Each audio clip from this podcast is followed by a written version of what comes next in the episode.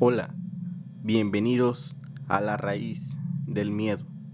Aquí te contaré historias y leyendas de terror que seguramente harán que pierdas tu tranquilidad durante mucho tiempo. La historia de hoy la ha enviado una persona que vive en Puente de Isla. A veces nos rehusamos a creer en cosas paranormales. Tratamos de darles una explicación, pero de alguna forma sabemos que algo extraño sucede.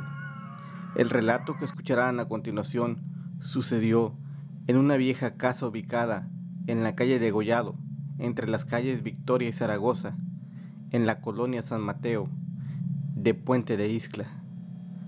La historia de hoy se titula La vieja casa de San Mateo. A principios del año 2004, mi segundo hijo tenía cuatro meses de nacido. Recién nos habíamos cambiado a una pequeña casa que se ubica al fondo de la casa de la dueña de la propiedad. Para llegar a ella, debíamos entrar por un gran portón que en ocasiones se atoraba para abrirlo. Después subíamos unas escaleras. Pasábamos frente a la casa de la entrada, avanzábamos por un pasillo angosto y justo a la mitad del terreno estaba la casa que nosotros rentábamos del lado derecho. Al fondo se encontraba otra casa que no estaba habitada y a un costado una más en obra negra. Llevábamos con nosotros a una perra de raza pequeña que nos habían regalado meses antes.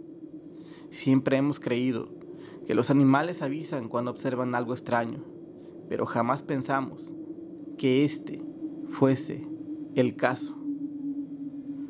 La dueña de la casa era una señora amable, cuya profesión es la docencia. Según nos contó, por cuenta propia, su madre había vivido en esa casa de la entrada y al morir, ella heredó la propiedad. La colonia San Mateo es la más antigua del pueblo. Ahora todo es parte del mismo lugar, pero hacía muchos años antes se referían a ella como el pueblito, lo cual nos da una idea de la longevidad. Cerca de ahí, a unos 500 metros se encontraba lo que fue el primer cementerio ubicado frente a la iglesia, que lleva el mismo nombre.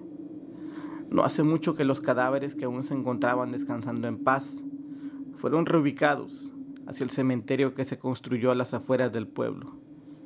Un amigo me contó una vez, en la primaria, que detrás de su casa, después de una fuerte lluvia, aparecieron huesos de lo que en vida fue una persona. Él me contaba que en su casa espantaban. La tarde de aquel día, mi esposa y yo notamos un ambiente extraño. Es difícil explicar con simples palabras. Se sentía como si alguien nos estuviese observando, lo cual me incomodaba mucho pero no le dije nada a ella para no asustarla. Después de lo sucedido, ella me confesó que sentía lo mismo aquella tarde. Mi hijo mayor tenía tres años y dormía junto a nosotros en la cama principal, mientras que al pequeño le habíamos comprado una cuna que tenía unos barrotes relativamente altos. Nuestro segundo hijo tenía, como dije antes, cuatro meses de nacido. Esa noche, mi esposa acostó al niño en la cuna después de darle pecho. Como ya era costumbre y por recomendaciones de su madre, ella lo recostaba boca abajo para que en caso de vomitar, la leche no lo ahogara. Nosotros no tardamos en acostarnos. Nuestro primer hijo ya estaba dormido entonces. Apagamos la luz y nos preparamos para dormir. Era la una de la mañana cuando mi esposa me despertó con una crisis de pánico, llena de un temor que jamás se había notado en su rostro. Un grito saltó de su boca y rompió el silencio. Juan, el niño no está en su cuna. En segundos pensé que alguien lo había sustraído de la casa en la mitad de la noche mientras dormíamos. Pero entonces recordé que de una u otra forma se tendría que haber tomado muchas molestias para lograrlo, ya que poníamos seguro a la puerta principal. En ese momento recordé algo que me dejó helada la piel. Esa tarde, la perra había estado ladrando sin cesar durante horas y horas hacia la casa que estaba al fondo, la que no estaba habitada y cuya oscuridad hacía parecer más terrorífica en la noche. Traté sin lograrlo que la perra se callara. Incluso le arrojé agua en un intento porque se distrajera y se olvidara de seguir ladrando. Pero nada funcionó. Nuevamente, y después de unos segundos de pensar todo lo anterior, mi esposa volvió a gritar. Para entonces ya habíamos recorrido toda la casa en busca de nuestro hijo. Juan, el niño está acostado en el piso. Ambos miramos en medio de la cama y de la cuna. Ahí estaba el niño acostado en el piso, tal y como ella lo había colocado en la cuna hace apenas unas horas antes, con cada bracito hacia un costado, totalmente boca abajo, durmiendo tranquilamente. Un frío helado congeló mi voz, mis piernas, mi corazón. Yo estaba aterrado al mirarlo en el piso. Pero ¿cómo es posible? Gritamos en voz alta. Los barrotes impedían que se rodara. Y si el niño era muy grande, era lógico pensar que podía haberse brincado. Pero en este caso, él no podía aguantar su propio peso y saltar la reja esa noche ya no pudimos dormir. Encendimos la luz de la recámara, colocamos al niño entre ambos, junto a nuestro hijo mayor, y nos abrazamos fuertemente mientras pronunciábamos todas las oraciones que sabíamos. A la mañana siguiente nos levantamos más temprano que de costumbre. Preparamos a nuestros hijos para salir lo más temprano posible. Atravesamos el pasillo angosto Pasamos frente a la casa de la entrada. Abrimos el portón y salimos a la calle, sintiendo un gran alivio. Sabíamos que debíamos ir a un lugar, a un lugar seguro, con alguien que escuchase lo que nos sucedió y sobre todo que nos ayudara. Entonces se encontraba en el pueblo un diácono católico cuya fama había trascendido en toda la región. Según se decía en el pueblo, esta persona tenía un don de Dios.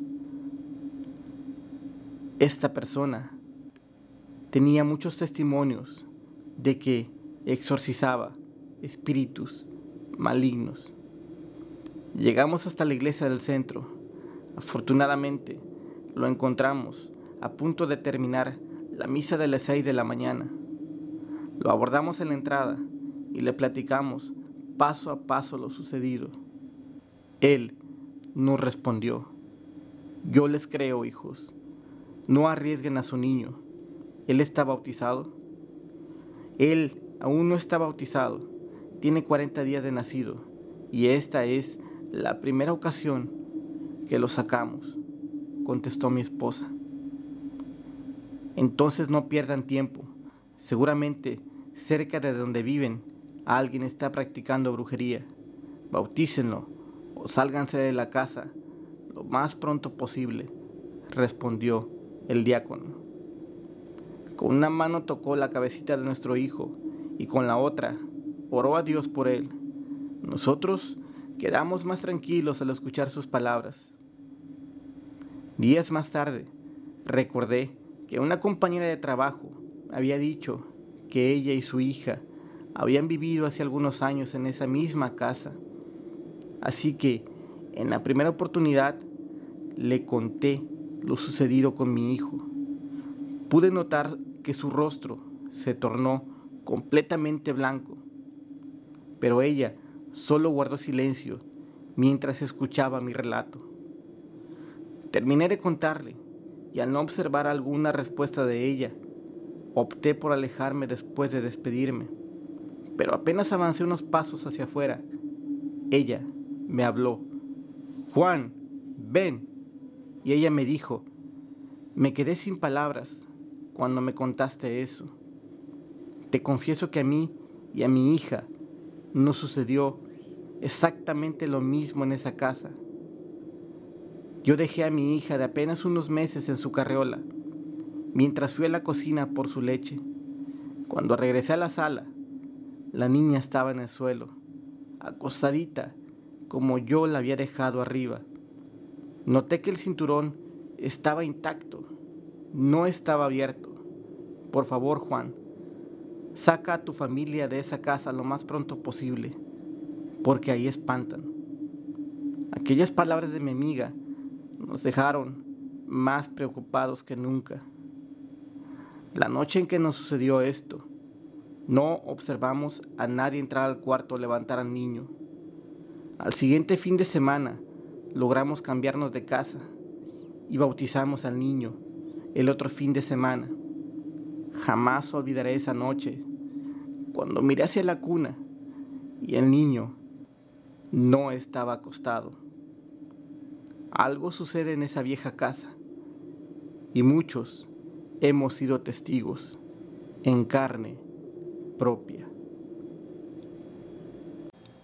Recuerden que pueden enviarnos sus historias por mensaje. Nos dará mucho gusto contar lo que les ha sucedido. Estamos presentes en nuestro canal de YouTube, en Spotify y en Facebook como La Raíz del Miedo. Suscríbanse y comenten el podcast para saber si les gustan las historias y leyendas. Mi nombre es Víctor Hugo Domínguez y esto es La Raíz del Miedo.